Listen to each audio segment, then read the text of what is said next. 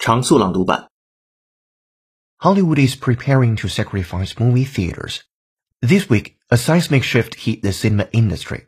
Warner Media, one of the world's biggest movie studios, announced that all of its 2021 films, including blockbusters such as Dune and The Matrix 4, would debut on HBO Max and in theaters at the same time. Each movie would stream for one month before leaving the platform.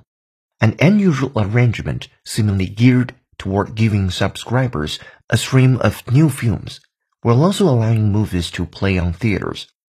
In a statement, Warner Media described this hybrid model as a strategic response to the impact of the ongoing global pandemic.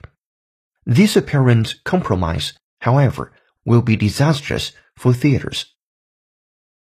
There have been seismic changes around the world during the ongoing coronavirus pandemic, and we mean that literally. There have been seismic changes around the world during the ongoing coronavirus pandemic, and we mean that literally. The two branches may have to compromise to make things happen. The two branches may have to compromise to make things happen.